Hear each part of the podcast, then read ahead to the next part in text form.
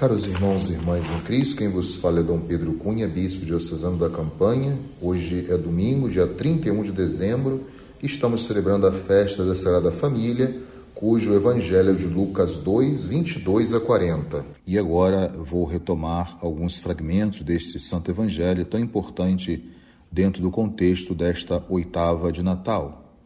Quando se completaram os dias para a purificação da mãe e do filho, conforme a lei de Moisés, Maria e José levaram Jesus a Jerusalém, a fim de apresentá-lo ao Senhor. Foram também oferecer o sacrifício, um par de rolas ou dois pombinhos. Em Jerusalém havia um homem chamado Simeão, o qual era justo e piedoso. O Espírito Santo estava com ele e lhe havia anunciado que não morreria antes de ver o Messias, que vem do Senhor. O pai e a mãe de Jesus estavam admirados com o que diziam a respeito dele. Simeão os abençoou e disse a Maria, a mãe de Jesus: Este menino vai ser causa tanto de queda como de reerguimento para muitos em Israel. Ele será um sinal de contradição. Assim serão revelados os pensamentos de muitos corações. A família, com a festa de hoje, caros irmãos e irmãs, torna-se um sinal de fé do homem e ao mesmo tempo do amor de Deus. Na verdade, é o amor de Deus o centro da festa de hoje, pois Deus vai nos presentear com a presença de seu Filho entre nós. Ou seja, no centro da nossa celebração tem, na verdade, uma família, e é uma família referencial para todos nós. É a família de Jesus, como nós comumente chamamos a Sagrada Família, apresentada de forma muito bonita pelo evangelista São Lucas. É uma família que se faz próxima de nós e de toda a humanidade. O evangelista Lucas faz questão de sublinhar que todo primogênito será consagrado ao Senhor. Então, Jesus é o Salvador, nesse sentido, ele é o Santo, o totalmente consagrado a Deus. E nós observamos também, dentro desse Santo Evangelho, o encontro de Simeão com o menino Jesus, que na verdade não deixa de ser também um ato profético. Daí a insistência do evangelista São Lucas em sublinhar o papel do Espírito Santo, que é a fonte da autêntica profecia.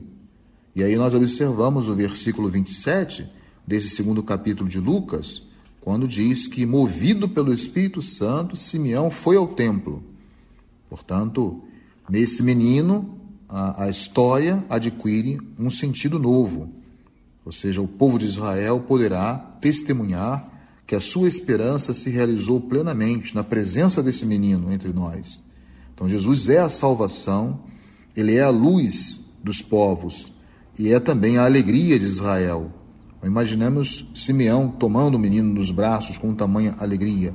Alguns autores, inclusive, interpretam dentro da cultura antiga, não somente do povo de Israel, mas de muitos povos antigos, que quando um ancião tomava uma criança nos braços, significava, portanto, a transmissão da vida.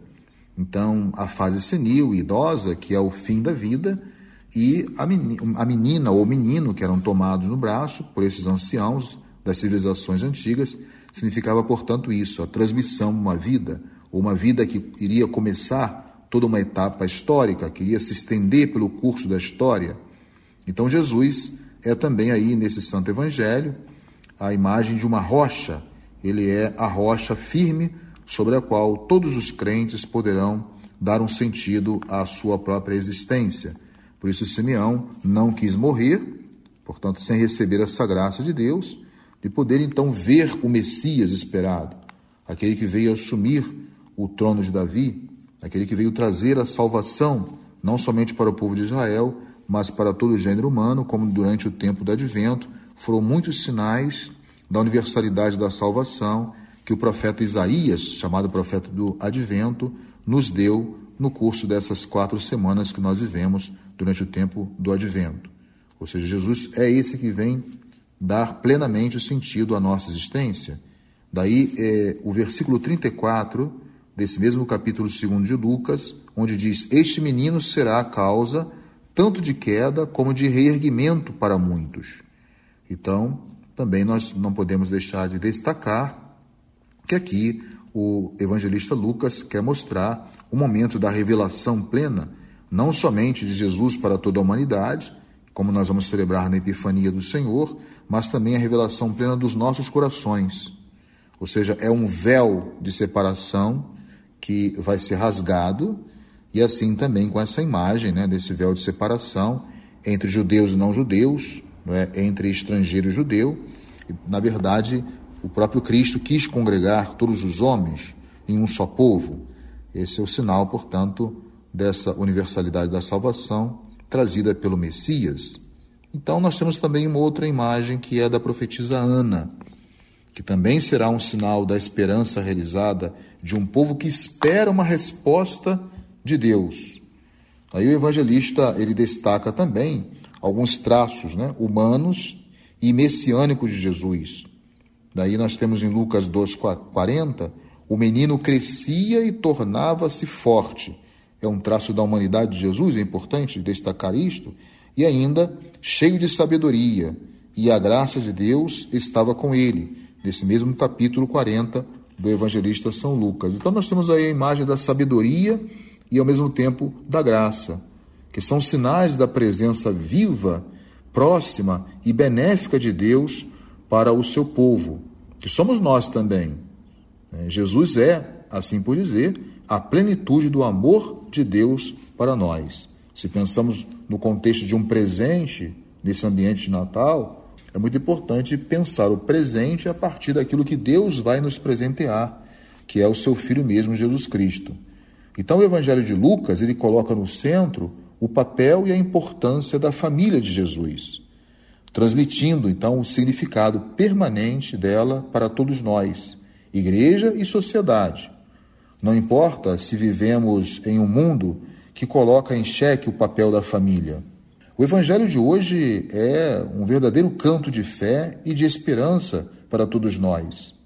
Não é um puro sonho ou ilusão, mas um verdadeiro sinal da existência cristã por isso, o sentido da família. Então, nós existimos para Deus e para os outros. Deus nos presenteia com o seu Filho porque quer que vivamos nele, por ele e para ele. Então, caríssimos irmãos, a família, como nós sabemos, é a base de todos os valores que nós aprendemos, que nós temos. E nos chama a atenção hoje as atitudes de José e de Maria, que se tornam, assim por dizer, modelo de vida para todos nós, sobretudo para os pais e mães do mundo de hoje, animando-os a percorrer sua trajetória em atenção à vontade divina. Rezemos hoje pelas famílias, façamos essa experiência do Natal em família, como de fato estamos vivendo esses dias. Então, queremos depositar diante do presépio de Jesus hoje e também da Sagrada Família as nossas dores e alegrias vividas no curso deste ano e ainda nesse tempo de Natal mas não podemos perder a esperança e também que sejamos famílias cheias de fé, não somente para renovar a nossa esperança cristã, mas a esperança do mundo.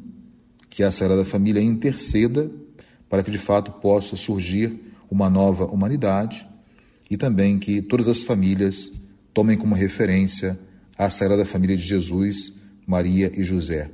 Que esta Sagrada Família interceda por todos nós o amor vence, portanto, ele é vitorioso durante toda a vida. Vence o medo, a falta de esperança. Não percamos a esperança. E como diz o Papa Francisco, não permitamos que nos roube a alegria e a esperança provenientes do Santo Evangelho. Louvado seja nosso Senhor Jesus Cristo, para sempre seja louvado. O Senhor esteja convosco ele está no meio de nós. Por intercessão da Sagrada Família, abençoe-vos o Deus Todo-Poderoso, Pai e Filho e Espírito Santo. Tenham todos um abençoado domingo em família.